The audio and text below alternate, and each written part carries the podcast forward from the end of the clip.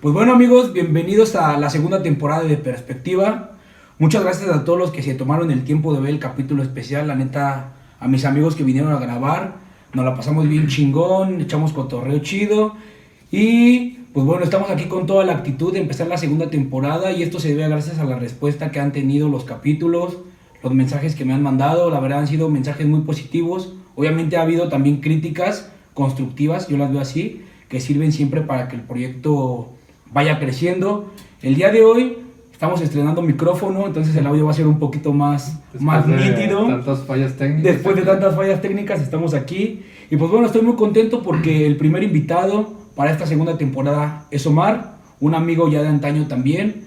Hemos compartido pues, como casi con todos mis amigos, ¿verdad? Pedas, experiencias, buenos momentos, malos momentos, pero es parte de la vida. Y aquí estamos, vamos a hablar un poco de lo que él hace, lo que se dedica, lo que ha hecho en el transcurso de, de sus años.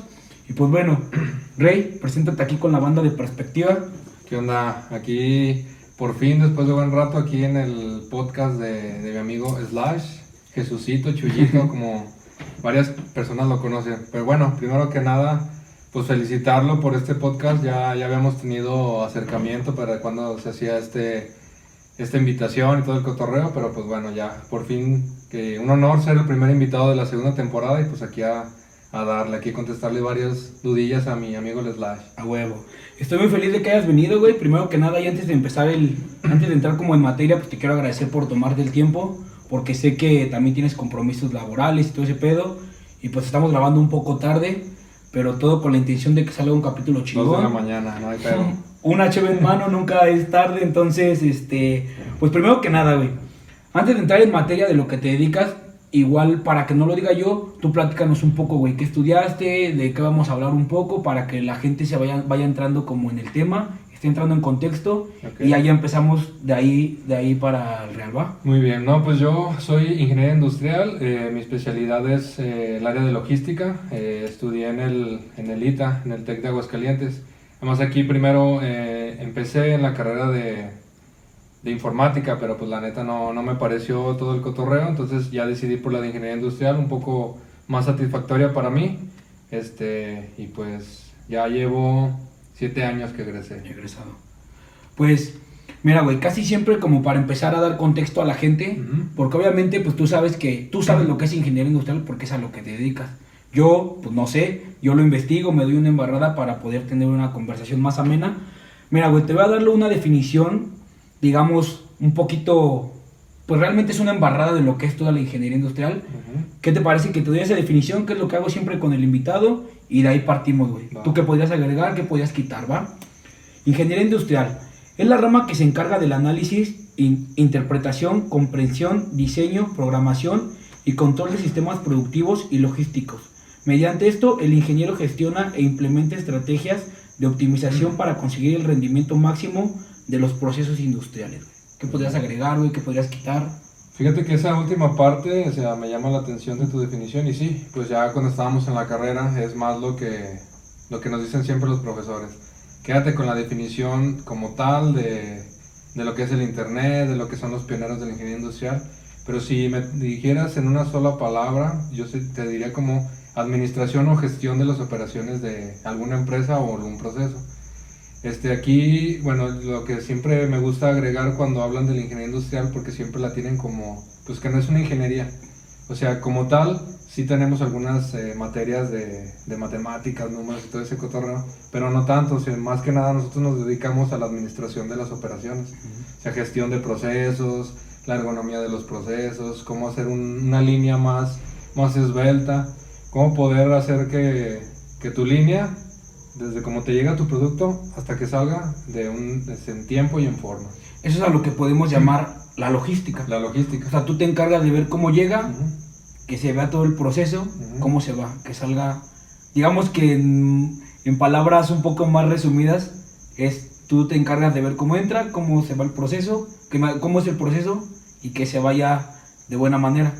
¿Tú actualmente en qué empresa estás trabajando? Ahorita estoy en Yatco. Yatco, ¿qué nos podrías decir Yatco para la gente que a lo mejor nos ve que no es de aquí de Aguascalientes? Fíjate que Yatco, pues bueno, es una empresa de transmisiones, es japonesa, este, ya está aquí desde el 2003, este, le trabajamos a Nissan y, y actualmente también al área de Compass. Este, nosotros enviamos la- las transmisiones y también este, hay nuevos proyectos que ahorita ya están implementando porque ya se viene lo que es el, la automotriz eléctrica. Entonces ya todas las transmisiones de combustión y gasolina pues ya van a empezar a marchar. Y eso es prácticamente a lo que se dedica Yatco. Ahí yo estoy actualmente de, de supervisor de manejo de materiales de logística en el área de proyectos.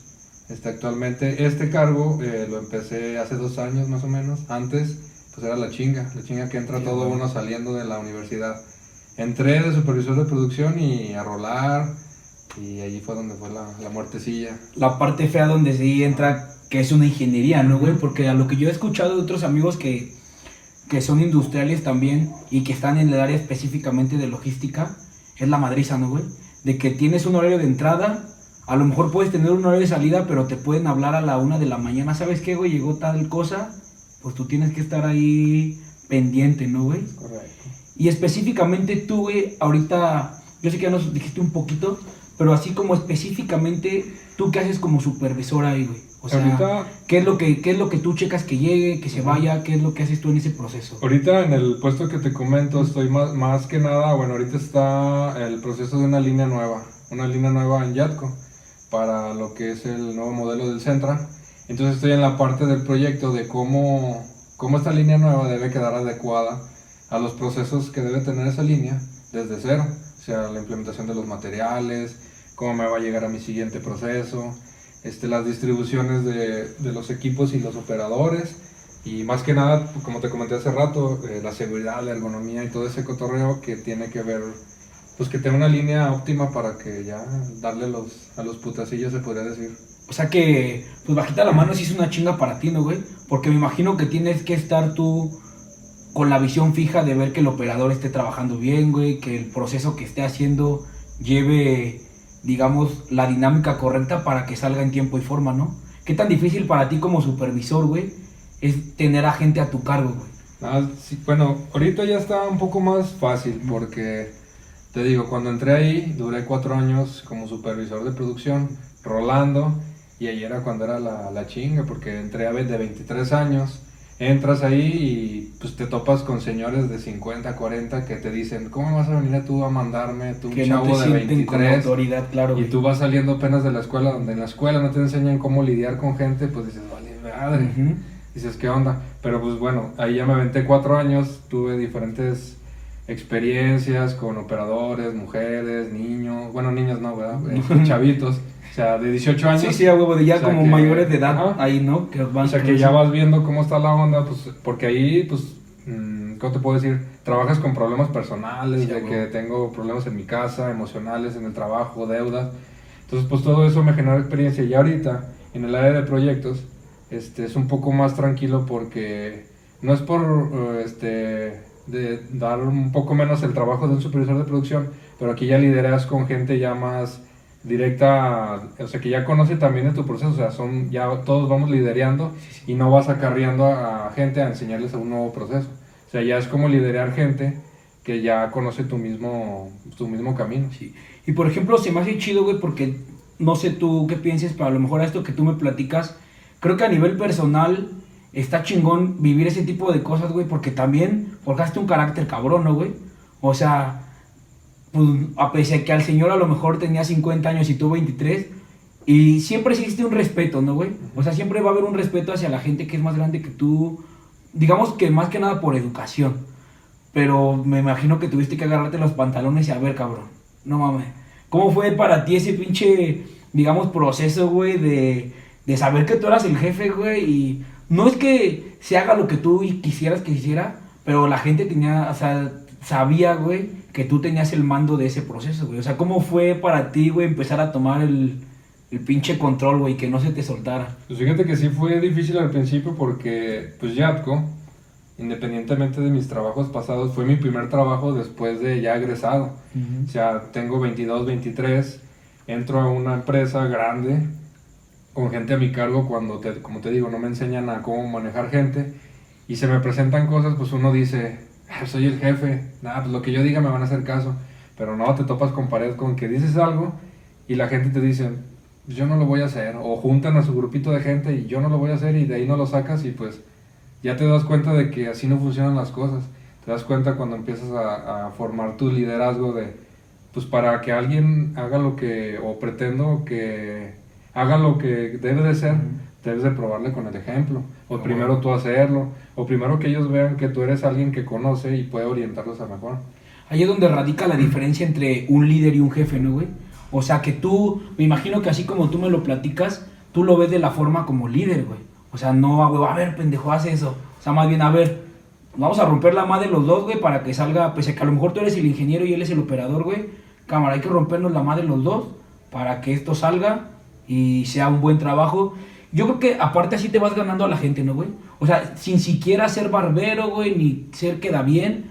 Yo creo que demostrando hechos así reales y ver que la gente, ver que, que la gente vea que tú también te estás dando en la madre, creo yo que te haces de más seguidores, por así decirlo, ¿no, güey? Como, ah, no mames, el jefe pues está rifando. ¿O tú qué piensas en eso, pues, güey? sí, tiene mucho que ver eso que comentas. Y bueno, a tu público que te ve, sí les recomendaría en algún, alguna actividad o algún trabajo, o incluso en su familia, tomar ese liderazgo a veces de, querer hacer las cosas y que alguien, o sea, enseñarle a alguien cómo se hacen las cosas.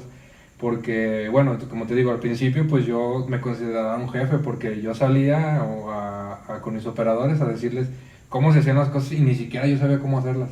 Entonces ahí te vas dando cuenta de que pues no son así las cosas. Entonces un día del mañana te das cuenta de que si tú te conviertes en un buen líder, la gente te va a seguir solita, sin necesidad de estarle diciendo, haz esto, haz esto, haz esto, sino ellos ya mismos se van a acercar y hasta te van a agradecer, ¿sabes qué? Te la rifaste, hoy me enseñaste algo nuevo y ahora ellos mismos buscan cómo ayudarte a ti. Bueno, esa es la línea en la que yo me he tratado de, de, irme. Y por ejemplo, güey, ¿cómo, ¿cómo has llevado tú ese proceso, güey, de saber cómo decir las cosas? Porque estás de acuerdo, güey, que a lo mejor tú como jefe se te puede hacer muy fácil decirlas como de una manera muy abrupta. Y a veces, güey, yo creo que todos, a fin de cuentas, todos somos seres humanos. Y tú también, a pesar de que tú eres jefe, tú también tienes un jefe arriba, güey. Y a lo mejor ha habido momentos en el que tu jefe te dice cosas que a lo mejor sabes que sí, sí son reales, pero la manera en que te la dice, güey, es como, ah, no, no, no te pases de lanza, ¿no? ¿Cómo has sabido tú lidiar con eso, güey? Eso está perro, eh, para que veas, está perro, está perro, porque, pues muchas veces, o sea, obviamente uno cree que, bueno, el jefe o el líder o como lo quieran llamar ciertas categorías, piensa que uno no tiene, o sea, sentimientos o que no viene enojado, o que no viene, no tiene un mal día y creen que siempre van a responder de la misma línea. Ese es el problema de que hay que aprender a, se puede decir que la inteligencia emocional. Es donde entra el humanismo, ¿no, güey? Porque realmente, como tú lo acabas de decir, tú no sabes, güey, si este güey tuvo, si el operario tuvo un pedo con su mujer, güey, o su hijo, no sé, tuvo, está enfermo. Entonces, yo creo que también ahí es donde entra la parte de que como líder, güey, es que es difícil, güey, porque a fin de cuentas, pues la gente no va a platicarte tus, penas. Pero yo creo que es donde vas agarrando el colmillo, ¿no, güey? Decir, bueno, como que hoy se ve que este güey anda medio, medio agüitado. Y ya pues tú buscas la manera de... Sí, de envolverlo para... De amenizar. Traértelo al rebaño, que se podría decir. A huevo. Y por ejemplo, güey, haciendo un poquito el retroceso, güey, empezando como de cero, ¿cuál fue tu motivación, güey, para dedicarte a esta profesión, güey? ¿O qué fue lo que te influyó para decir quiero ser ingeniero industrial? Fíjate que tiene algo bonito y algo feo, esta, esto que te voy a contar. Primero, pues yo, digo, te digo, en la prepa estudié este, informática. Yo quise entrar a Lita y quería seguirle en informática. Me metí ahí y dije, no, la neta no es lo mío estar sentado. O sea, respeto mucho esa carrera, pero no era lo mío. Lo mío es estar activo, ven para acá, haz esto, bla, bla, bla. Entonces mi motivación era porque yo quería trabajar en Volkswagen, justamente en la línea del Golf. O sea, yo dije, sin ingeniería industrial, pues ni está tan perro como a lo mejor una mecatrónica, electrónica, pues va, vamos a darle ahí para ver si es el camino donde puedo llegar. Y por eso me motivé. Ya me empecé a adentrar y pues me agradó, por ejemplo, mucho la estadística y los procesos productivos, todo eso, pues la neta me mama, o sea, esas, materias. Esa fue la primera razón. Y ya, bueno, entrando un poquito más a, fondo, lo bonito es que pues pude hacer mis prácticas profesionales allá, en Volkswagen en Puebla. Lo malo es que no pude quedar. O sea, pues sí se cumplió una meta por la cual quise estudiar, pero pues no se concluyó como tal. Pero... Y por ejemplo, güey, ¿cuál fue el motivo de no quedarte, güey? ¿Por espacio? ¿No había vacantes? ¿O nada más fue como el contrato de, de becario y ya Pues es que tiene muchas variantes. Uno lo quiere, uno, bueno, en ese año fue lo de la lo del problema del pedo de los motores diésel, de los que lo estaban contaminando, los Volkswagen. Entonces en ese año justamente fue el año en que hicimos prácticas. Pues ¿qué fue lo primero? Que pues los detectaron, que sí fue el pedo culpa de ellos, recorte proyectos y pues los primeros que se van, becarios y practicantes. Entonces nos regresaron a cada quien y ya posteriormente pues volvieron a abrirse las vacantes, pero pues por suertes o cosas pues no pude quedar. También se puede decir que por a lo mejor algo no, no les llenó totalmente de, mí allá, pero pues...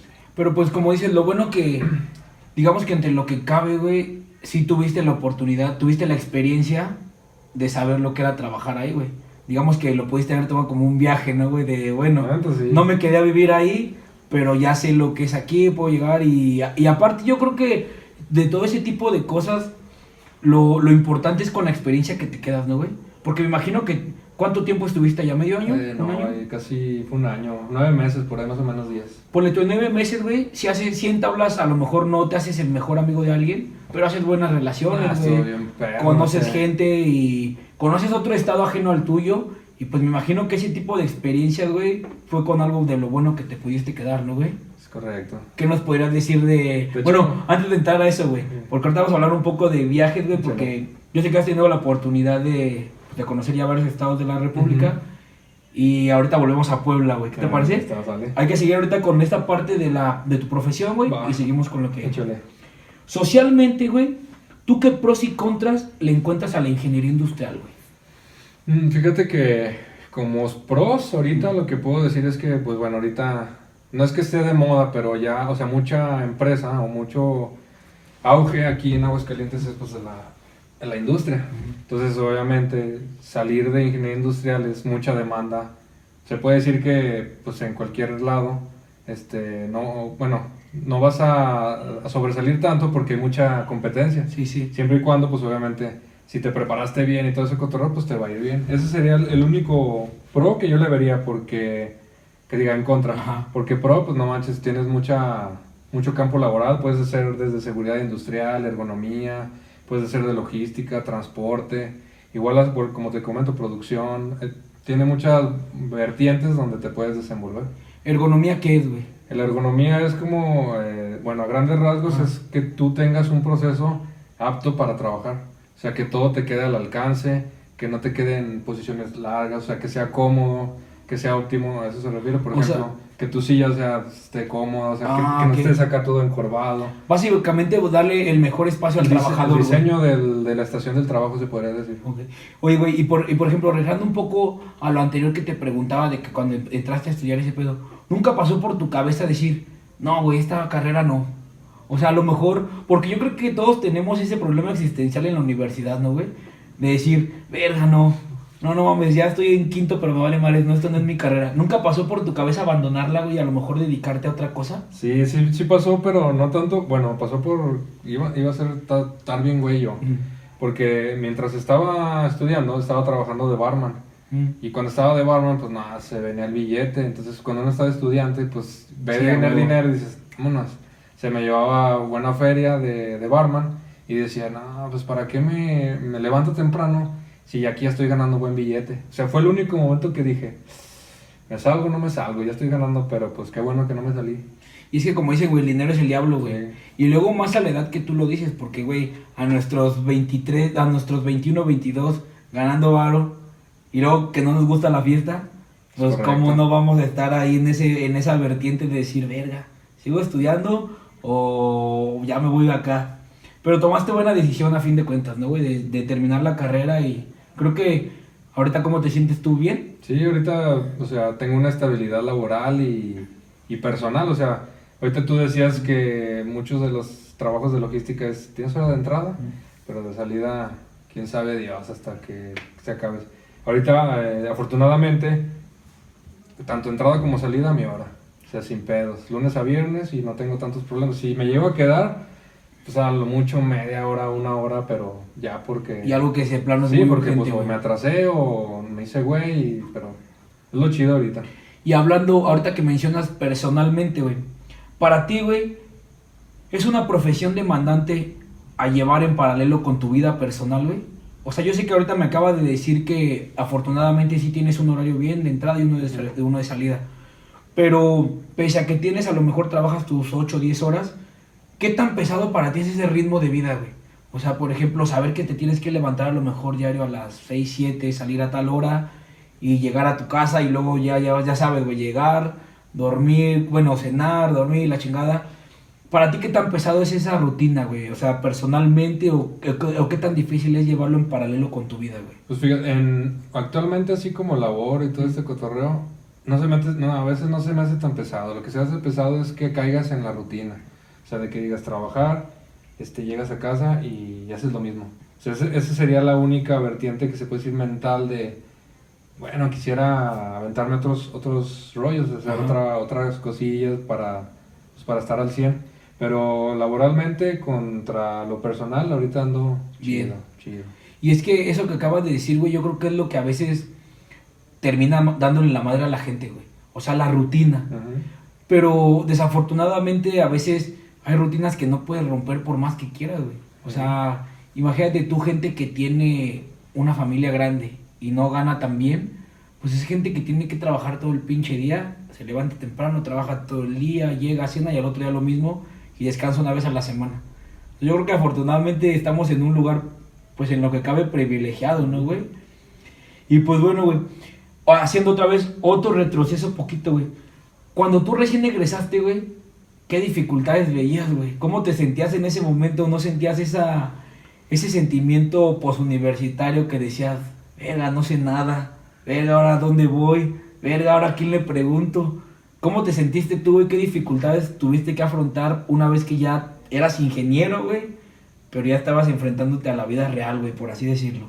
El pedo fue más cuando, te digo, me regresé porque hice, hice las prácticas allá y todavía no egresaba. Estaba haciendo prácticas contra mi último semestre de la universidad. El pedo fue cuando pues te llega este colapso de no quedaste en Volkswagen, ya te graduaste, pero no te graduaste con tus amigos porque quedaste por tu sueño. Y llegas y no tienes trabajo. Te saliste de, bueno, me salí de Costco por buscar este. O sea, llegas y no hay nada. Dices, madre, qué pedo, güey. Dices, está perro. Pero pues, o sea, afortunadamente, pues dije, no hay que caerse aquí. O sea, pues ya te caíste todo eso, pero te traes, o sea, estás cargando con algo que muchos egresados no tienen. O sea, toda tanta experiencia. Entonces fue donde de ahí me agarré y pues a mandar, a mandar, a mandar hasta que pegó Yatco y, y ahí y de ahí para el Real. Y güey, por ejemplo, si tú le pudieras decir a alguien que, que está por egresar o ya recién egresado y está en esa misma situación que tú, güey, que a lo mejor ahorita está en unas prácticas, güey, que a lo mejor le está yendo bien, pero no se siente tan seguro, güey. O sea, como que a fin de cuentas tiene ese, ese quisquillo de que a lo mejor no está 100% seguro pero sabe que si se sale, güey, va a batallar y va, va, a volver a batallar en encontrar un trabajo estable, chingada. ¿Qué les podrían decir tú, güey, hacia alguien que está por egresar o que ya es egresado y que a lo mejor no ha encontrado un buen trabajo que le llene, güey? Pues muchas cosas. Por ejemplo, la primera, la primera, la primera es que busque trabajar cuando estás estudiando. Porque, bueno, he coincidido con varios que han salido con los que me juntaba. Este, no te va a dar mejor puesto, mejor salario. Bueno, quitando un cierto porcentaje, el estar estudiando, matándote en la escuela, entregando todo al 100%, o sea, es importante porque te ayuda a tomar decisiones, a ser cumplido. Pero bueno, en mi experiencia lo que más funciona es como que empezar a crear contactos, empezar a saberte expresar en público, eh, eh, como te digo, liderar con gente. Por ejemplo, nosotros trabajábamos, bueno, en diferente tiempo en Costco, o sea, tener ya una responsabilidad antes de ya una verdadera responsabilidad laboral de tu carrera. O yo les recomendaría que, que busquen, aunque sea un trabajo pequeño, pero que hagan algo mientras están estudiando. O sea, que no se quede nada más con las calificaciones y lleguen queriendo encontrar, porque bueno, hay varios becarios que entran allá a Yatco y esperan encontrar ya una gerencia, un directivo, cuando apenas, o sea, no traes nada atrás. O sea, y ahí es donde topas con pared y dices, ching, ¿por qué no aproveché el tiempo en aventarme unas practiquillas en una empresa, un proyectillo y, y darle? Y yo creo que es bueno eso que dices, güey, porque es saludable, yo creo, hasta para personalmente saber diferenciar entre lo que es estudiantil y tu, y, tu, tu vida personal, güey, porque lo que decíamos de inicio, o sea, tú ya como supervisor, pues tú entraste a tus 23 años y te topaste con pared, güey, de saber que tenías que liderar a gente y decías, verga, ¿cómo le hago, güey? Y a lo mejor alguien que nunca en su vida ha trabajado, güey, y como tú dices, a lo mejor ya, ya se egresó y siente que el sueño ya está cumplido, pues no, güey, apenas vas entrando en ese pedo de otra vez empezar a escalar la montaña y a ver qué pedo. Ahí es donde te digo que generar esas bases, esas, ¿cómo se puede decir? Mm, competencias de, pues bueno, llegas como egresado, sí, valiendo madre. Tanto el que se preparó como que el que también trabajó y se preparó. Pero mínimo ya tienes cómo desenvolverte, cómo resolver un pequeño problema, cómo liderar al otro que dices, ay, güey, estoy acostumbrado nada más a entregar, entregar, Ajá. entregar y no a, pues a liderar, a organizar y todo eso. Y aparte, ¿estás de acuerdo, güey, que hay una diferencia que a lo mejor en la escuela, o sea, sí tenemos esa presión de que tienes que entregar un trabajo tal, tal, pero no es lo mismo ya en un trabajo formal, güey, que te pidan, a ver, güey, tienes que entregar este proceso mañana porque si no se para toda la línea de producción y todo el pedo se va contra ti, güey. Entonces, pero yo creo que todo ese tipo de hacer, por ejemplo, tú que trabajaste en Costco, pues a fin de cuentas a lo mejor no, no, es, no es algo que profesionalmente te sirvió a ti, pero creo que em, hablando de carácter, pues cuánto tiempo no lidiaste con gente, güey. Entonces más o menos tenías como ese pinche, o sea, esa mentalidad, esa agilidad mental, güey, de "Ah, a ver qué pedo, te la hacen de pedo, pues ya tenías como ese, ese, digamos, esa, esa ¿no? ¿no, güey? De, de, de saber manejar ese tipo de situaciones, güey. Ahora, güey, por ejemplo, ahora que tú me estás hablando eso, eso es bien importante lo que acabas de decir, güey. Desde que entraste a estudiar la carrera, güey, ¿tenías algún trabajo extra? Sí, Ah, güey. o sea, ¿ya estabas en Costco o habías trabajado antes? ¿O de barman empezaste antes? No, fíjate que yo em- empecé a trabajar, bueno, toda la familia por parte de, de mi mamá trabaja en lo que es las ferias, en la parte de los juegos mecánicos y comedores. Entonces pues yo empecé a trabajar como desde los 13 años, 13, 14 años en ese, en ese pedo, mesero, este, cajero ahí mismo, todo ese cotorreo, pues para ya empezar a ganar dinerillo y también porque pues mi mamá y mi papá eran mucho de, hay que chingarle para lo que te cuesta. O sea, eso, eso estuvo muy perrón de mis papás, de que nos inculcaran el, si quieres, chingale. O sea, no de que te vamos a, a limitar, pero si tú quieres darte un gustito, valóralo chingándole. Ese fue el primer jale. De ahí eh, me brinqué al restaurante donde era barman. Este, ahí duré cinco años y me pasé de lanza. Y ahí lo, lo, lo junté entre finales de prepa y inicios de, de universidad. Ya como por ahí de cuarto semestre dije, no, ya no la armo. O sea, estar saliendo de madrugada y entrar en la mañana por dos años está bien perro. putiza, güey. Y ya de ahí, pues ya entré más adelantillo en la, en la, ¿cómo se dice? En la etapa de becario. Estuve en Tachis, estuve en Expo, estuve en Vitrogar. De hecho, hubo un rato donde estuve en Vitrogar, Costco y la escuela estuvo bien perro. Está bien cabrón, güey. Y ya, pues para culminar, pues Volkswagen. Y ya ahorita, pues Yatco. O sea, que básicamente desde tu preadolescencia has trabajado, güey. Sí. Pero, por ejemplo, tú, güey, ahorita a la edad que tienes, ¿cómo te sientes tú de...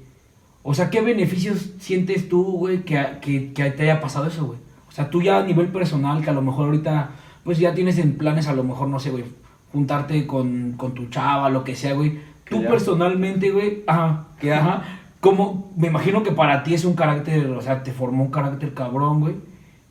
¿Qué beneficios podrías decir que te dio todo eso, güey? Haber empezado a trabajar desde muy joven, güey. Sobre todo te da el beneficio de administrar el recurso. O sea, ya sabes lo que es valer madre, lo que es topar piso de no tener ni un peso y lo que es estar, o sea, afortunadamente ya establemente monetariamente. O sea, ya pasas por todo eso y ya cuando entras en una crisis, o sea, ya de la vida real, de- en la casa o en el trabajo, pues ya sabes manejarlo porque ya viviste todos esos pedos de no tengo feria, no tengo ni para comer, o ahorita ando chido, gasto perrón.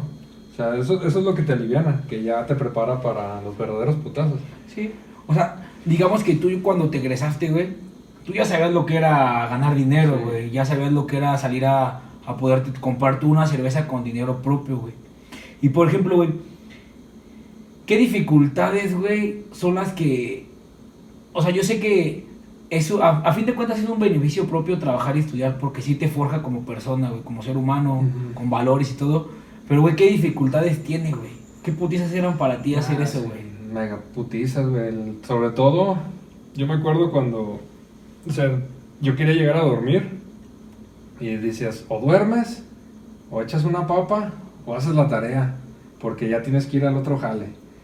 Más, mucho era ya yo mismo meterme esa presión de tengo que seguir y tengo que seguir y no me voy a salir del trabajo y voy a seguir estudiando, más por orgullo mismo de quererme superar que por, porque pues seguía viviendo con mis papás, o sea, si no trabajaba no era el fin del mundo, tenía lo básico, pero era más el mío de yo quiero seguir chingándole, quiero tener más dinero, quiero comprarme mis cosas, a la verga todo. O sea, si no duermo un buen rato, pues ya habrá un chancilla que luego ya se repercute, ya te, sí, te pones bien veterano. Como a mis 20 años, pues ya. Como dicen, güey, a fin de cuentas, pues todo el desgaste físico llega a un punto en el que te pasa factura, güey.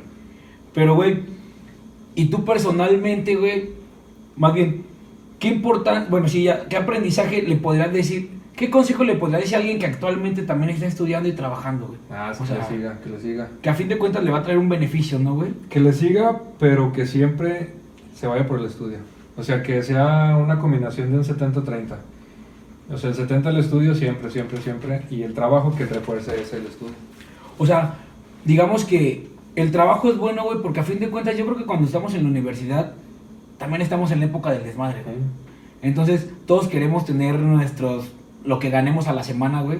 Que a fin de cuentas en ese tiempo, pues ¿qué buscamos, güey? Salir de fiesta, tener para, pues con los amigos, que jiji, jajaja, güey. Pero yo creo que siempre tener el objetivo claro, ¿no, güey? O sea, decir, bueno, voy a salirme a chingar mi chela de todo el pedo, pero voy a ir a trabajar.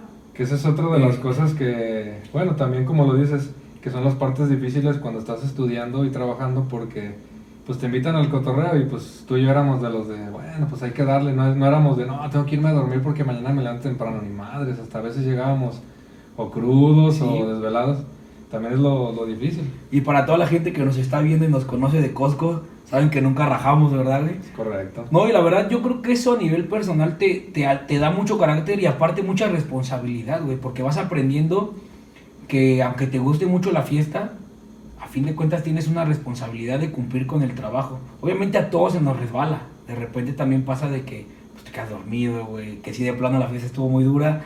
Pero creo que si lo pones en porcentaje, como, como, dices, intenta fallar lo menos que puedas, ¿no, güey? O sea, siempre ser responsable para que tu meta final, que yo creo que, que como seres humanos nunca tenemos una meta final, güey. Porque siempre llegas y quieres más, y llegas y quieres más, y llegas y quieres más. Entonces, ¿Qué, ¿Qué, otra cosa le podrías decir actualmente a un estudiante de ingeniería industrial, tú como ingeniero industrial, güey?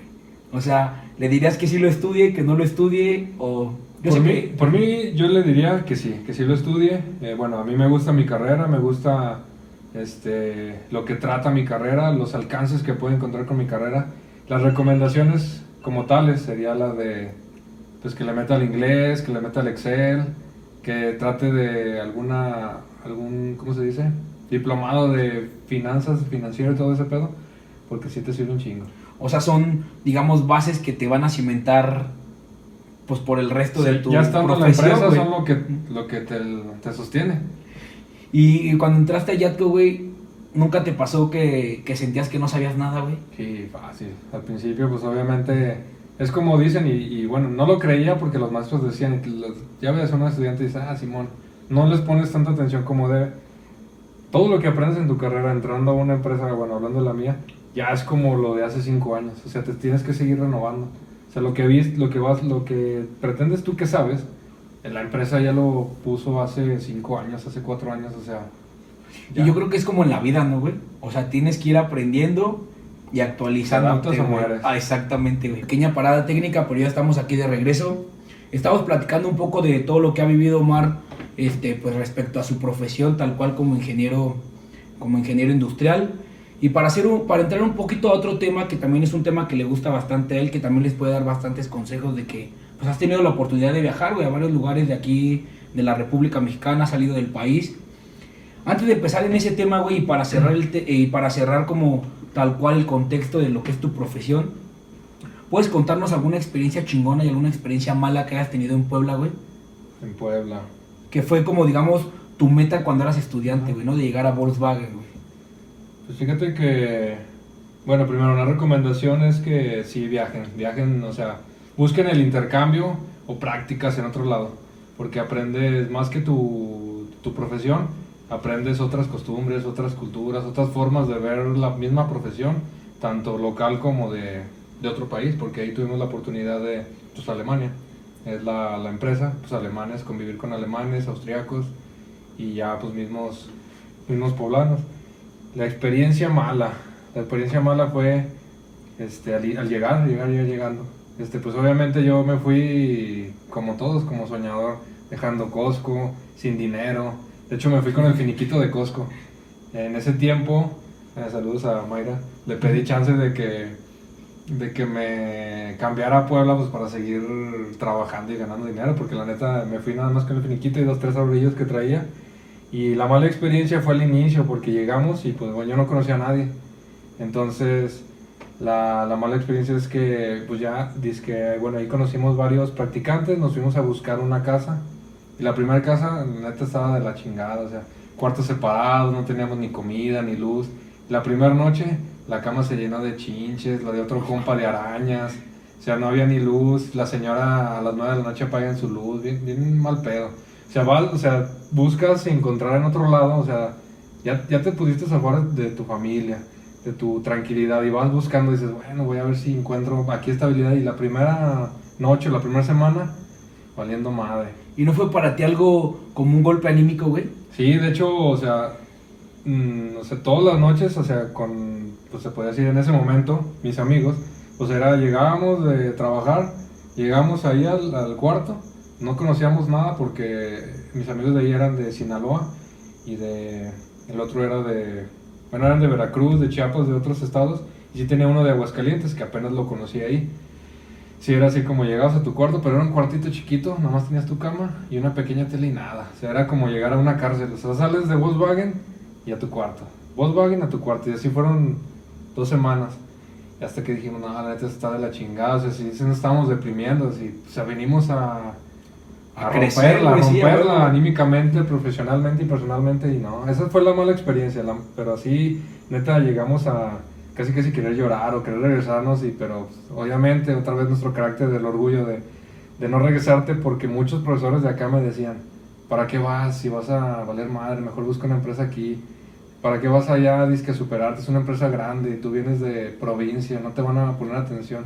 O sea, todo, o sea, llegar con golpes bajos está perro. O sea, sí te llegas a deprimir. Y es donde sacas el carácter, ¿no? Volvemos a lo mismo, güey.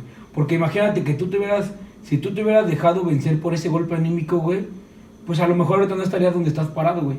O sea, a lo mejor te estaría yendo bien, pero no hubieras tenido la satisfacción de decir, güey, no mames, me la rifé, güey.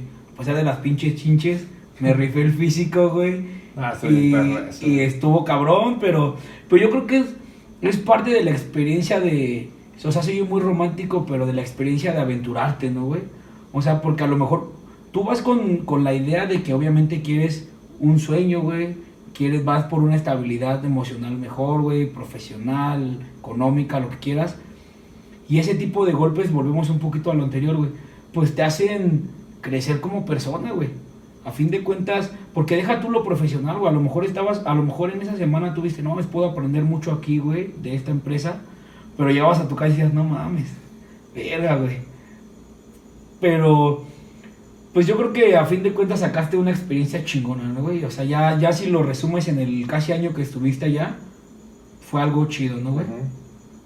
Y pues bueno, güey, yo creo que con eso vamos a cerrar como la parte de la profesión, güey. Para que nos platiques un poco de, lo- de los lugares que has visitado y todo ese desmadre, güey. Pues para que también motives un poco a la gente, güey, de que vea que pese a que lo- a los putazos que te ha dado la vida, güey, y la profesión y todo, pues aquí sigues, güey, chingándole y buscando conocer más, más gente, güey, más, como tú lo acabas de decir, güey, más culturas, güey, otro tipo de cosas, porque a pesar de que es México, ¿estás de acuerdo que no es lo mismo la, la cultura que tenemos en Aguascalientes, güey, que la que tenemos, no sé, güey, en Ciudad de México, en Puebla, la chingada, güey? Para ti, güey, profundizando un poco más en ese tema, ¿qué es lo mejor de viajar, güey? Lo mejor de viajar, bueno, este, se podría decir pasión por viajar, nació al viajar a Puebla. O sea, yo antes de Puebla, pues no, no había viajado a ningún lado. Fue mi primer viaje, hasta de hecho iba muy nervioso porque era, iba solo.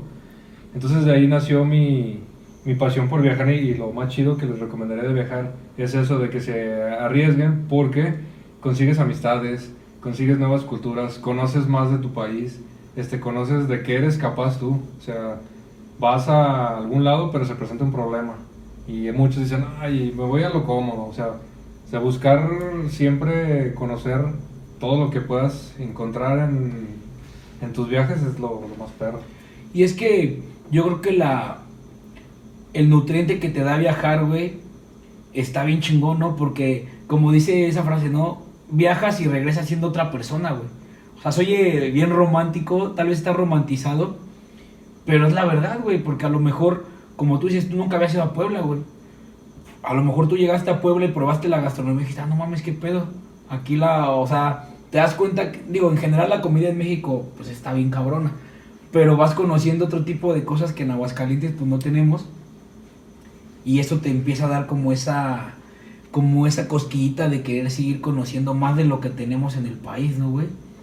Y por ejemplo, güey, si pudieras tú, yo sé que es difícil la pregunta, si pudieras definir cuál ha sido tu mejor viaje, güey, y nos pudieras decir por qué, o a lo mejor si nos pudieras poner un top 3, güey, incluyendo lo que has lo que has viajado aquí en México y la y pues las veces que a lo mejor has salido del país, güey. Top 3. Yo diría que mi tercer viaje, si empezamos por de abajo para arriba, yo creo que sería cuando fui a, a Los Ángeles. O sea, porque fue mi primer, este, bueno, uno de los viajes este, que tuve, que yo quería conocer, o sea, Estados Unidos. Este, eh, conoces otras costumbres, obviamente. Y lo chido fue que cruzamos, o sea, la frontera, o sea, en carro. O sea, la experiencia de, de sí, o sea, vivirla como es, de raíz. Sí, sí.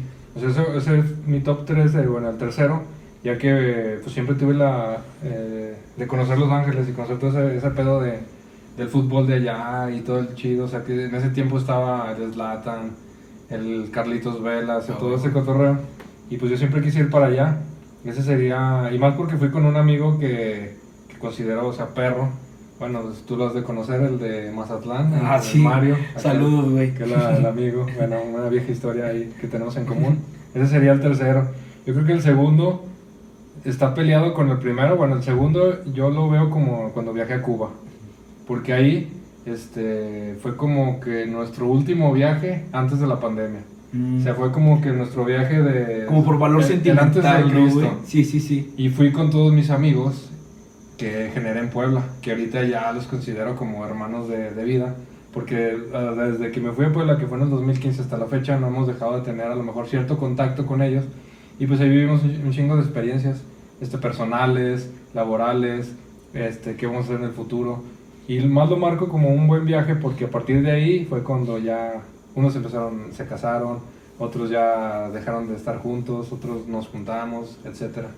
Digamos que tiene ese valor sentimental, ¿no, güey? Porque pues uno no sabe qué va a pasar mañana, güey. Entonces yo creo que fue ese viaje de compas cabrón y de repente, porque pues son de diferentes lugares, ¿no? Tus amigos de Puebla, güey. Sí, sí, son diferentes estados. Entonces ya como que cada quien empezó a forjar su vida adulta, por así decirlo, güey, está cagado, pero o sea, como su vida tal cual. Y yo creo que eso es lo que te llena más, ¿no, güey? Y aparte, pues me imagino que de, tu, de Los Ángeles y Cuba, me imagino que te llevas una gran experiencia, güey, por la cultura ajena a la tuya, ¿no? Sobre eso, por eso, por eso te lo mencionaba, eh, tres y dos, ¿por qué?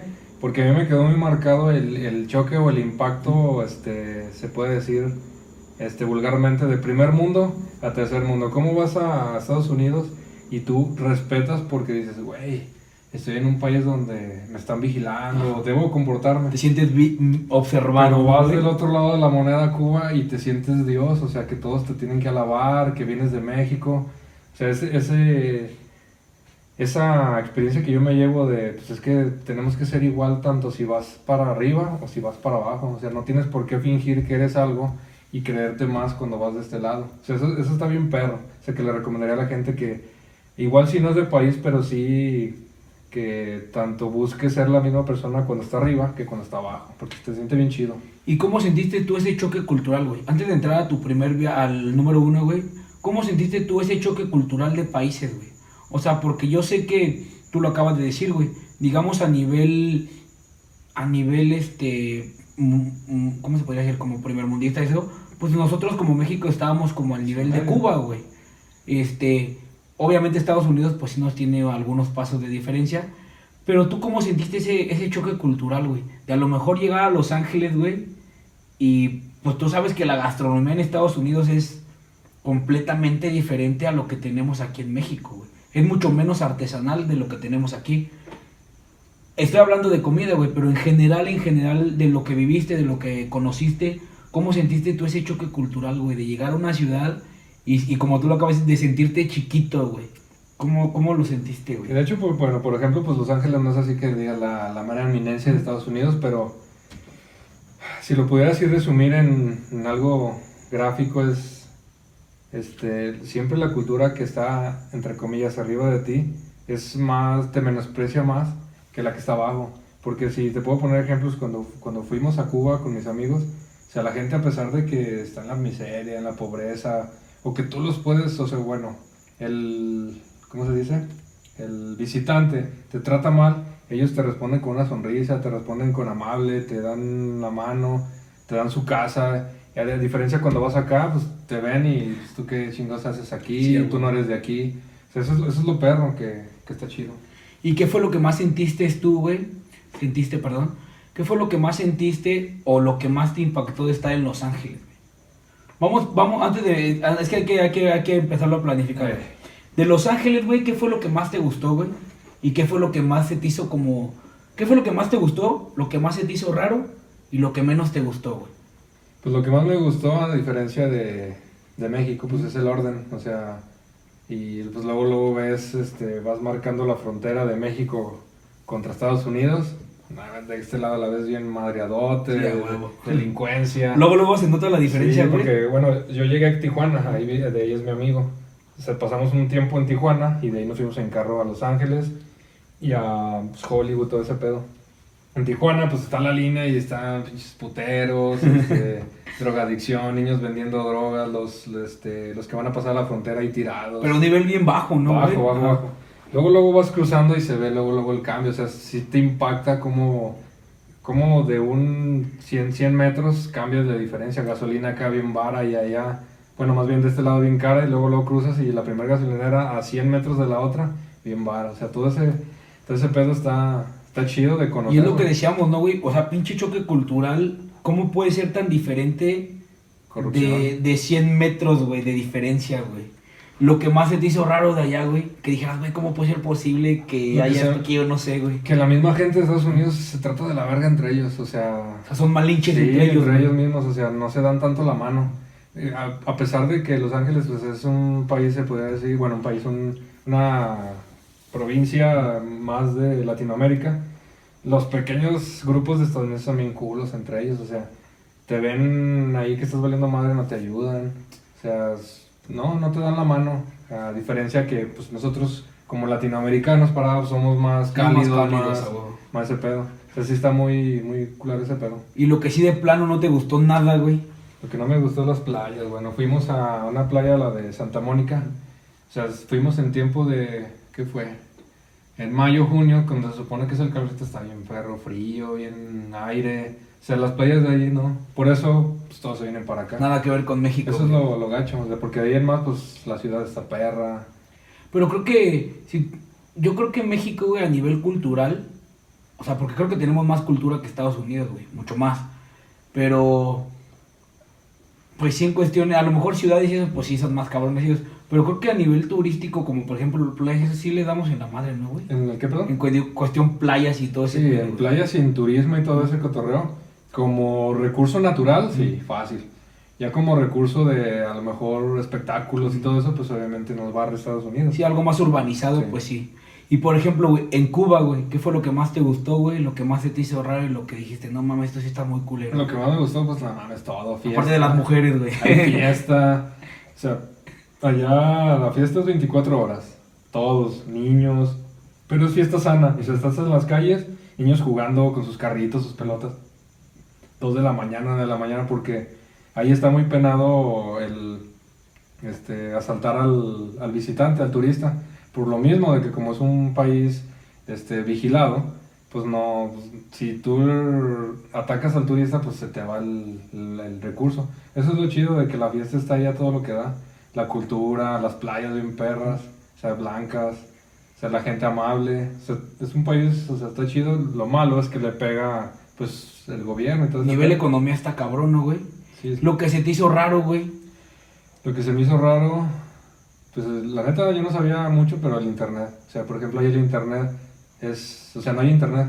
Si tú lo pagas con tarjetas de prepago por horas, se te acaba la hora y cámara. Y solo tienes internet en- si vas a un lugar donde haya la red Wi-Fi. O sea, no lo puedes usar tu internet así en la calle. y ver- No hay datos, güey, no hay, No hay, no- o sea, no hay datos a menos que uses el roaming, pero pues te, Pinche bien caro, güey. bien caro. Y, o sea, la tarjetita la usas, pero, o sea, la compras la tarjeta, pero no puedes decir, ah, deja, voy aquí a la tienda y o aquí en la calle estoy usándola. No. Tienes que ir a un lugar autorizado donde tenga la red Wi-Fi, un hotel, un restaurante, y ahí conectarte, se te acaba la la tarjeta y ya, quedaste desconectado. Eso es lo raro, pero lo chido porque pues vas a lo que vas, Sí, a, a conocer, güey. de hecho, pues ahí en, en- Cuba fuimos como 12 días. Es que si no usamos el teléfono más que para fotos y ya de repente para reportarte, eh, sigo vivo. O eh, Sí. Y creo que eh, te hace disfrutar más el viaje, ¿no, güey? Porque a veces, muchas veces, perdón la redundancia, creo que muchas veces, este, cuando viajamos, güey, como está muy de moda eso, que del estado, que la foto y eso, a veces creo que no lo disfrutas, o sea, sí lo disfrutas, pero no al 100%, güey. Y yo creo que te pasó, güey, de que decías, verga, no tengo internet, ya deja, conozco aquí chingón y ya nada más tomo fotos y las subo. sí, cuando ya tenga Ajá. chance. Y lo que sí de plano dijiste, no me gustó ni madres, güey. Ah, lo que no me gustó, ¿qué puede ser? Pues la neta sí, sí fue un viaje que disfrutamos mucho. Mm, que no me gustó. Pues yo creo que el pinche calor. La Está neta muy está bien perro, ¿eh? perro, está Más bien que aquí, güey. Sí, no mames, allá llegábamos como 42, 43. O sea que hay ciertas regiones de México donde sí llega eso, pero está sofocante el calor. O sea, llegas, vas con tu camisa y cinco minutos ya toda empapada. O sea, está cabrón, güey. Y ahora sí, güey, para llegar al, al número uno, güey. Estelar. ¿Cuál fue el que sí dijiste, no mames, aquí está muy cabrón? Y también, güey, dinos qué fue lo que más te gustó. Lo que sí de plano, güey, está bien pinche raro porque hay aquí esto. Y lo que sí de plano no te gustó Pues, nada, güey. yo creo que es muy obvio. Y ya la poca o mucha gente que me conoce, pues mi viaje top, Puebla. Puebla porque marcó muchas etapas de, de mi persona, tanto personal como profesional y en amistades. Lo que más me gustó de ese viaje, pues cumplir el sueño, como te digo, trabajar ahí. Y que conocí un grupo de amigos que se convirtieron en pues, mis hermanos y me hicieron aprender muchas cosas de diferentes culturas. Eso es lo que más perro de allá de, de Puebla. O sea que digamos que ese viaje sí lo tomas de un valor sentimental Sí. bien cabrón, güey. Sí, la neta sí. Y entonces, güey, por ejemplo, pues ya nos platicaste un poco lo que es eso, güey. Pero si lo pudiéramos generalizar tal cual, ¿qué fue lo que más te gustó de allá? Bueno, ya nos dijiste eso, güey, que fue pues la gente que conociste y todo ese pedo. ¿Qué se te hizo raro de Puebla, güey? ¿Qué se me hizo raro de Puebla? ¿Hay algo que se te haya hecho raro a pesar de que no es un país ajeno a ti, güey? Porque vivimos en México. güey. ¿Eh? Un estado. No, no, no, o sea, me refiero que me refiero que no es un país ajeno a ti Ah, porque vivimos en México, pero sí es un estado, güey, tal cual, en el que a lo mejor nunca habías visitado, güey. ¿Qué fue lo que a lo mejor te hizo raro a diferencia de Aguascalientes que habías estado, no sé, toda tu vida, güey? Raro. Pues raro, la neta, eh, ahí la gente te pone el pie. O sea, sí son Es culos, mam- güey. O sea, yo, yo, bueno, yo me esperaba encontrar, bueno, hablando por experiencia laboral, gente que, o sea, tú llegas, eh, oye, pues aliviáname con esta información. Ah, la neta, no, me costó a mí trabajo conseguirla, tú búscale. Sea, se me hizo raro de que estando pues, entre mexicanos, bueno, pues sí se presta para eso, te pusieran acá al pie. Pero eso solo es al principio, como, es lo que te digo, como, como te ven del norte, porque... Ajá. No sé por qué nos consideran tanto, tan, tanto como del norte, porque creen allá que somos así con el tono de, de Monterrey, Sí, ese sí. pedo. Piensan que somos acá mamones, vergas y venimos a humillarlos. Yo creo que es- ese es el pedo, que se me hizo raro, pero luego, luego ya empiezas a entablar conversaciones con alguien, te conocen y ya se calma ese pedo. Es que yo creo que a veces los mexicanos tenemos ese pedo, ¿no? El, calama- el, como el cangrejito. Ajá, güey, porque a fin de cuentas, güey, ¿cuánta gente no odia a los chilangos, güey? O sea, y lo hablo por mi experiencia, güey, porque me ha pasado. Bueno, yo he tenido la fortuna de que, o sea, nunca me han tratado mal tal cual, pero, porque soy del DF, toda la gente que no sepa. Pero estás de acuerdo, güey, que en muchos estados de la República, si no es que casi en todos, güey, si tú les dices que vienes del DF, no mames, pinche chilango. Sí, te, güey". el prejuicio. Ajá, el prejuicio ni sin siquiera haberte hablado una vez en De- tu vida. Te va a güey. robar, Ajá, es güey. mamón, el- Y entonces, creo que esto como mexicano nos define un poco. Y es raro, güey, porque como tú lo dijiste ese rato, güey, es raro porque creo que de México para abajo, güey, creo que casi todos son cálidos, güey. O sea, como que todos, como que, o sea, todos los países tienen como esa, esa tendencia a no ser culeros, güey. Sí, o sea, como el recibirte. el carisma, el Ajá, güey. No, pues bienvenido. Por ejemplo, yo, ya ves que yo tuve la oportunidad de ir a Colombia, güey. Yo me saqué mucho de pedo, güey. De que la gente allá en Colombia es como de. Su sueño no es americano, güey. Su sueño es mexicano, güey. Sí, Llegar a México, güey. que ellos nos ven así como, como arriba de ellos, pero pues no. Y a poco no se te hizo eso a ti algo muy curioso, güey. Decir, güey, uno quisiera trabajar a lo mejor en Estados Unidos, Canadá. Y ellos con llegar a México es como de pinche. De hecho, allá, allá, por ejemplo, regresando un poquito a lo de Cuba, o sea, allá todos los cubanos quieren venirse a México y te dicen, llévame la chingada. Y, y lo que está acá, perro, es que puedes ir a, a Cuba a comprar, se puede decir, mujeres para traértelas acá y te dicen, Simón, me caso contigo, te ofrezco lo que quiero, pero llévame a México y de ahí, pélese. Sí, a huevo. O sea, es, es así, dices, qué pedo, o sea. Es que eso habla de su economía, ¿no, güey? Que están. Está cabrona, güey. Y bueno, güey, para cerrar esto del top, güey, ¿qué fue lo que sí de plano dijiste de Puebla? Bye. Verga, esto sí está muy culero. Ay, que está bien culero de allá.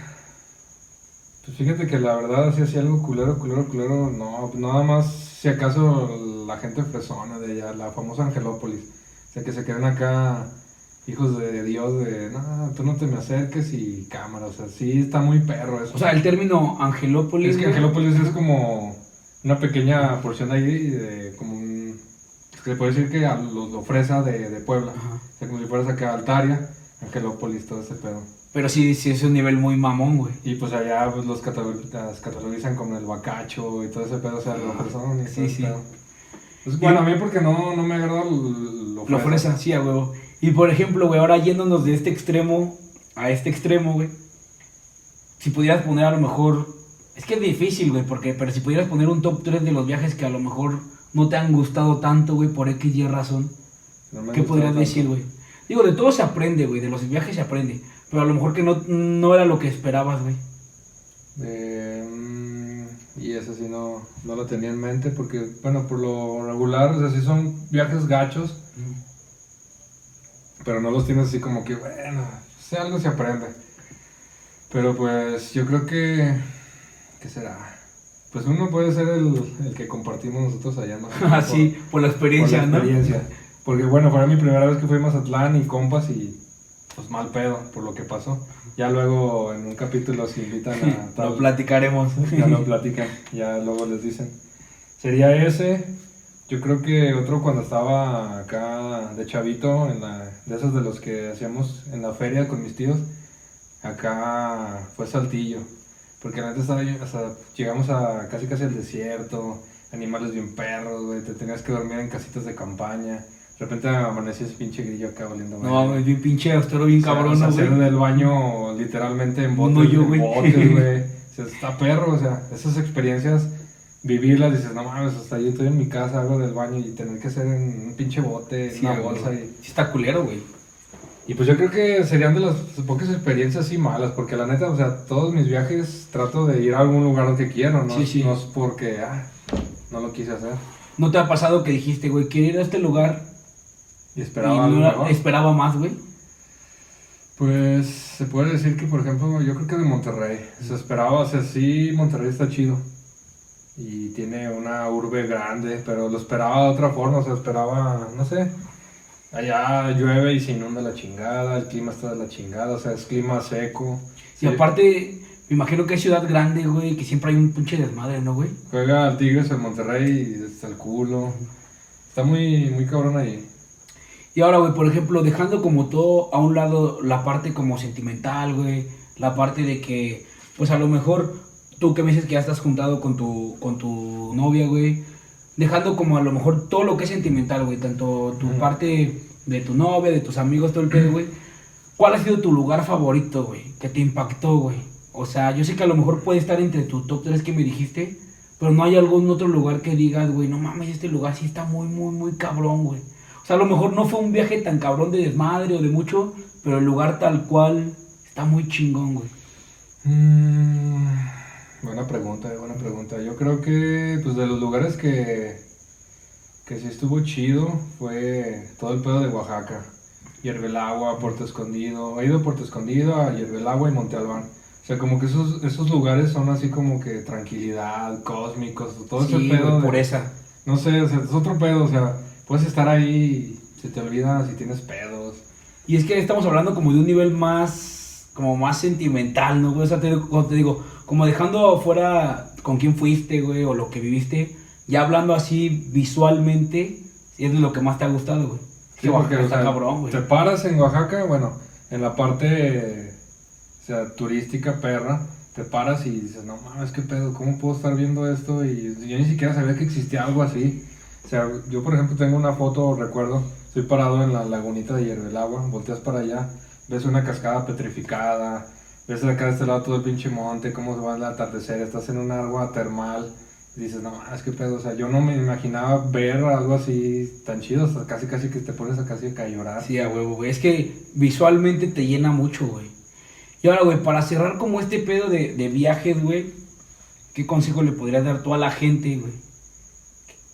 Que quiere viajar, güey, pero a veces hay la traba de que, pues, güey, no tengo barro, eso. Yo sé que es difícil, güey, porque no todos tienen la, la posibilidad y eso, pero yo creo que a, a veces si, si te, si, como lo decíamos, güey, si te forjas, forjas el objetivo de decir, bueno, güey, pues me amarro la tripa un año, ahorrar un poquito más de lo que de lo que gasto el fin de semana y eso, ¿qué le podrías decir a la gente, güey? Que a lo mejor tiene como como que no se atreve a ahorrar para viajar, güey, vamos, güey. Pues hay dos formas, por ejemplo, pues tú recordarás la que hicimos nosotros cuando armamos el pato de perros. O sea, esa es una, ese proyecto que teníamos, o sea, manejar el negocio con el placer, o sea, me pagan para yo llevarlos a coordinar y viajar y estás disfrutando tú de un viaje. Esa puede ser una. Y si tienen la oportunidad de generar ese proyecto y darle continuidad, está perro. Porque, o sea, ganas y disfrutas. Esa es una. Y ya la otra es buscarle, o sea, bueno, la mayoría de los viajes que yo hago es, o sea, todos se van a la primera de paquetazo, pum. Paquete todo incluido, para no valer madre, no batallar, sino, bueno, lo que yo hago es comprar todo por separado, o sea, buscar Airbnb más baratas, sí, vuelo con anticipación, o sea, organizar tu viaje con anticipación y no, no aventártelo así de, eh, el siguiente fin de semana fuga. O sea, sí está chido de vez en cuando, pero si quieres disfrutarlo y valorarlo, ya con monetariamente perrón y que conozcas, organizarte y dividirlo. O sea, yo creo que aventar un viaje así como tú dices, a lo mejor de un fin de semana para otro, güey, es como para mochilearlo, ¿no? Decir, vamos a echar desmadre, pero ya. Pero a lo mejor si lo quieres disfrutar, conocer más de la comida del estado, conocer más de todo el desmadre, si hay que tener un tiempo de anticipación para hacer un itinerario pues que te haga disfrutar más el viaje, ¿no, güey? ¿Qué podrías decir tú, güey, para cerrar este tema de viaje, güey? De viajes, pues que siempre que tengan oportunidad de viajar lo hagan, ya sea dentro de su misma ciudad o pero lo hagan, o sea, vas a aprender un, chingo de cosas, este, aprendes de ti mismo, como te digo, a, saber de qué eres capaz, y sobre todo, como lo que acabo de decir, aventarse dos, tres viajes de mochileros, así de modo austerote, para así ir a conocer los lugares típicos o lugares, mm, o sea, ¿cómo se dice? El centro del lugar al que vas y conocer y adentrarte. Eso es lo que les recomendaría porque aprenderían más de que irse a un hotel todo pagado y de que nada más iban a lo turístico, sino que, que le chinguen caminando, mochileando, todo ese pedo. Pues bueno, güey. Con esta parte vamos a cerrar lo que fue, digamos, la segunda, el segundo acto de esta entrevista, güey. Antes de cerrar, güey, quiero agradecerte la neta por haber venido, por tomarte el tiempo, güey. Me la estoy pasando chingón, güey. Espero que te la estés pasando chido, güey. Creo que ha salido amena la plática. La gente que nos esté viendo, salud. Cuatro de la este, mañana, aquí seguimos. Aquí seguimos grabando sin miedo al éxito. Aquí estamos con la intención de que el proyecto crezca.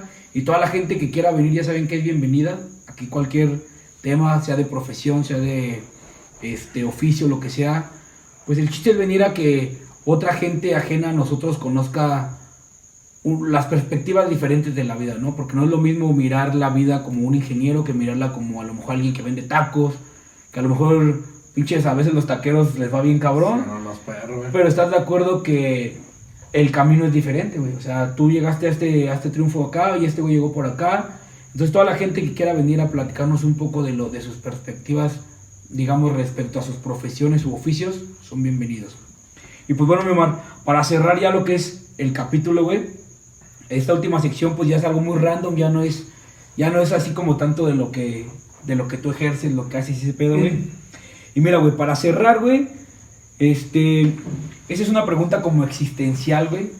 Yo sé que ahorita tú, pues, tú me has platicado de que te gusta mucho tu carrera, yo sé, yo sé que si te dedicas a esto es porque te gusta, güey. Digo, no, no toda la gente, ¿verdad? Hay gente, bien lo dijo José, José, a veces te dedicas más a lo que puede ser que a lo que quieres ser. Pero, güey, si tú pudieras elegir, más bien, si tú pudieras dedicarte al trabajo de tus sueños, güey, digamos lo que a lo mejor tú quisiste ser toda tu vida, ¿cuál sería, güey? ¿Y por qué, güey? Y no anda, métete un poquito así, güey, un poquito existencialista en ese punto, güey. Pues el primero, el mamador de a lo mejor tuyo y del de varios que nos conocen, el de ser futbolista. El sueño, Sí, el sueño trun- truncado. De ese no me voy a meter tanto porque no es el que verdaderamente yo quisiera o me hubiera querido dedicar. Pero ese es como el sueño de, de querer ser futbolista, la vida de entrenamientos y estar triunfando en otros equipos y la chingada. Y aparte porque yo sé que te mama el fútbol, güey. O sea, fuera de jugarlo, güey. Fuera de, de, o sea, a lo mejor poderlo predicar, güey. Te mama el fútbol tal cual, ¿no, güey? O sea, ver los partidos y todo ese pedo, güey. Pero si no es ese, güey, ¿cuál es tu pinche trabajo? El, que siempre, bueno, porque no sé, no mucha gente conoce este pedo, pero yo siempre, querí- siempre quise y a lo mejor todavía a veces quiero eh, lo del ser veterinario. Porque a mí me. o yo veo un animal y me, me mamas el corazón así de, ah, quererlo cuidar, quererlo tener. O sea, todo ese pedo. Yo cuando estaba más o menos, ¿qué será? Como saliendo de la secundaria, yo quería ser veterinario, veterinario, veterinario. Tenía mi pollito, tenía un perro, tuvimos un pescado, varios animales. Y pues a mí me, me llamaba mucho esa atención. Pero pues no sé, mi idea fue de, pues veterinario no me va a dejar. Esa fue la idea, erróneamente, porque ahorita por ejemplo vemos a nuestro compa el checo, le va bien perro. ¿Y tienes algún familiar que se haya dedicado a eso, güey? No, nadie. ¿O de dónde nació tu, digamos, de dónde tienes ese, ese pseudo alma mater, güey, de quererte haber, de poderte haber dedicado a... Sobre todo, pues el cariño de los animales. O sea, yo veo un animal, o sea, a lo mejor no sé tanto de, de quererlo operar o cosas así, pero no sé, como que siento que tengo un vínculo así con los animales. O sea, veo un animal y quiero tener, o sea, protegerlo, sobre protegerlo hasta a veces, o sea, que ve que esté bien, todo ese cotorreo. O sea, pues es lo que siempre quise yo tener al cuidado de los animales. O sea, digamos que tu traba para no dedicarte a eso, güey. Yo siento que Fue fue, lo el que- recurso, o sea, decir, no mames, es- o sea, yo en mi idea en la secundaria tenía, no mames, en el futuro va a haber más robots que animales. Ajá. Ese era mi, mi pensamiento a lo mejor de, en esa etapa y dije, si le meto al veterinario, no voy a tener a quien curar o eso, no va a haber animales. Así, en ese momento pensaba así, decía, va a haber más robots, va a haber más autos y todo ese pedo y dije, pues por allá, por allá está el camino. Digamos que te pasó lo que me pasó a mí, güey. Que por miedo, güey, yo quise... Digo, yo ahorita afortunadamente ya me estoy dedicando a la música, pero mi primer pensamiento también en, ese, en esa edad era como, no mames, la música no me va a dejar, güey. Fue tu idea, güey. ¿Por qué nos vamos por lo monetario, güey? O sea, digo, no... Pues es que más que uno que se vaya por lo monetario, siempre uno, este, inconscientemente se va por la estabilidad. Seguridad, sí, O sea, claro. decir, híjole, o sea, sí me quiero arriesgar por mi sueño, pero a costa de qué. Entonces digamos que te hubiera gustado ser futbolista, güey, o veterinario, güey. No, pues futbolista. Si te hubieran dado a elegir, güey, ¿qué hubieras dicho, güey? Futbolista, güey. Es que no mames, veces, eso- sí, a huevo, güey. Porque imagínate, güey, aparte de que haces varo, güey, aún así fueras el futbolista más, güey, jugando en el, en el equipo que quieras en primera división, viven bien, güey. ¿Qué ganará un futbolista así No, por... mames. Bueno, la otra vez estuve así checando el pedo y un jugador de ascenso, así, ponle del Necaxa, 100 mil pesos al mes. O sea, de ascenso y valiendo verga. Si ya 35, 34 años, 100 mil pesos. No, no O mames. sea, tú te imaginas ya un top de Liga Premier, todos esos vatos. pues. O sea, que sí te pones a investigar, o sea, es lo que platicaba la otra vez con, con mi novia, que le decía, ve la vida de Cristiano Ronaldo, o sea, es futbolista, tiene todo, pero no puede salir a disfrutar algo porque, eh, esta una foto, eh, esta mamada. O sea, no disfrutas y hasta caes en depresión porque dices, quiero ir a disfrutar, pero no puedo porque van a estar... Sí, llega un punto a lo mejor de que tu popularidad, popularidad es tanta, güey. Que no disfrutas. Que no puedes tener un, tropecito, un tropecito, güey, porque te juzgan bien, cabrón.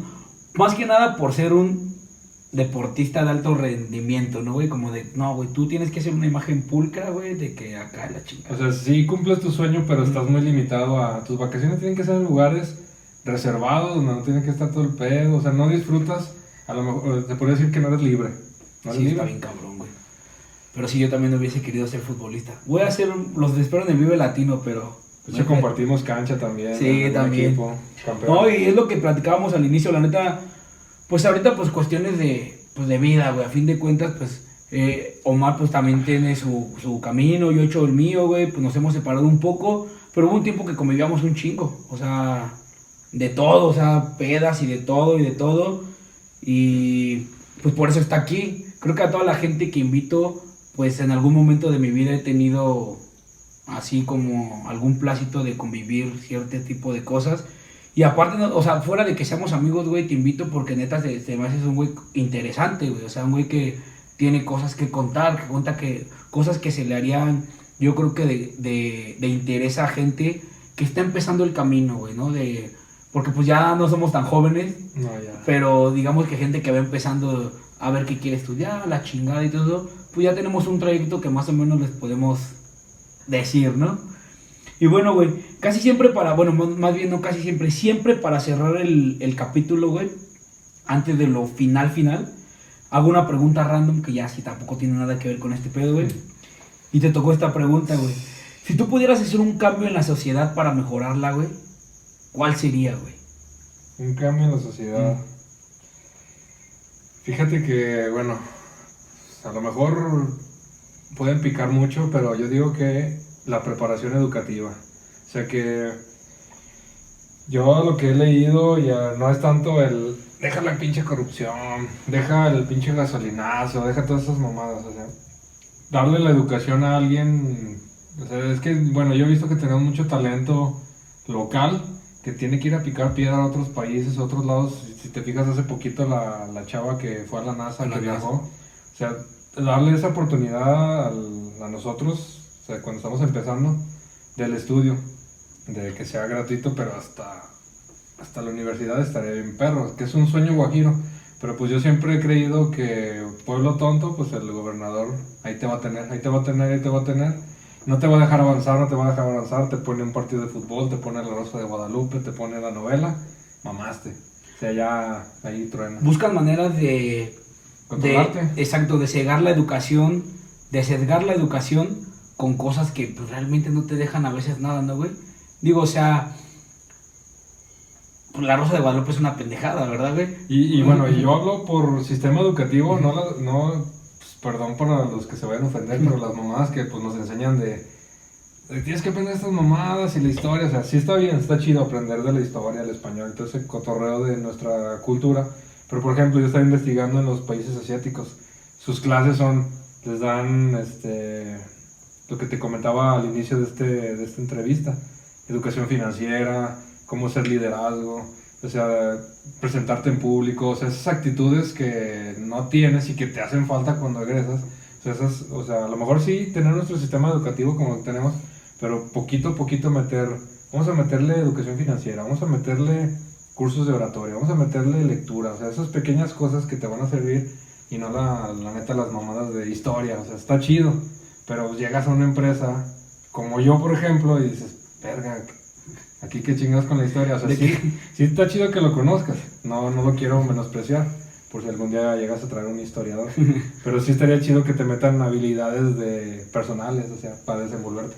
Digamos que en general, tú cambiarías realmente un sistema educativo que sea un poco más eficiente, por así decirlo, güey Digo, porque pues, no es que pues Complementarlo. Complementarlo. Complementar el sistema educativo para que tenga más, más auge, ¿no, güey? Más poder, güey. Que por eso te digo que lo malo que yo pienso, que es mi opinión personal, que si tú le das a la población eso, se te van a ir contra el gobierno y vas a mamar. o sea, la persona va a ser más inteligente, te va a cuestionar, tú no tienes la respuesta, pues ya mamaste.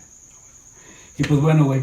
Ahora sí, ya para cerrar completamente el capítulo, ¿tú qué consejo de vida, güey, le podrías dar a la gente que nos está viendo, güey? Un consejo de vida, sea un consejo de vida valemadrista, güey. O sea, no tiene que ser un consejo, digamos, muy choteado, güey. O sea, lo que siempre le digo a la gente, no sé, que tú le podrías decir a la gente, güey, sal todos los fines de, tomar, de semana a tomar Bacardí, güey.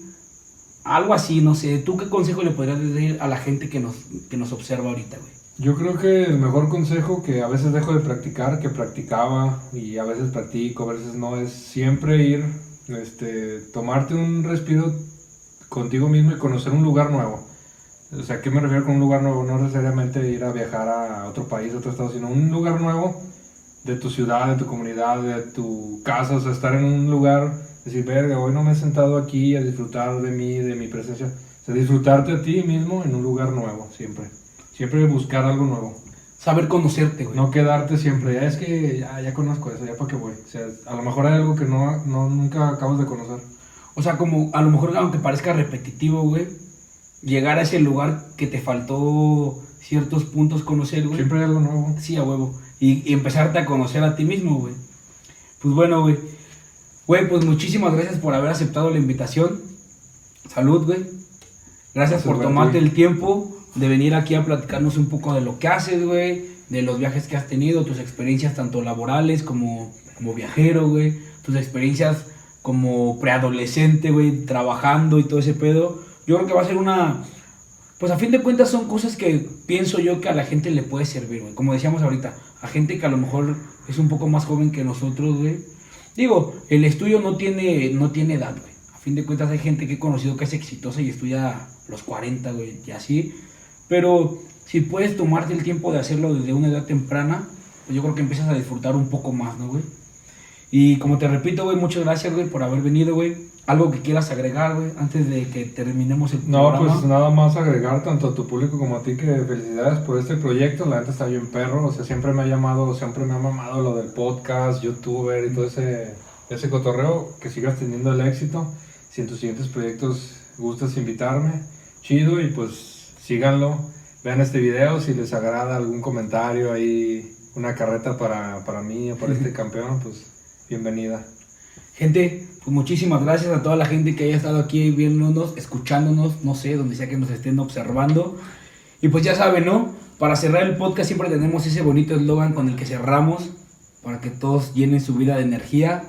Este, quieran bonito, adopten un perro y tomen cerveza. Adopten perros. Nos vemos en el siguiente capítulo.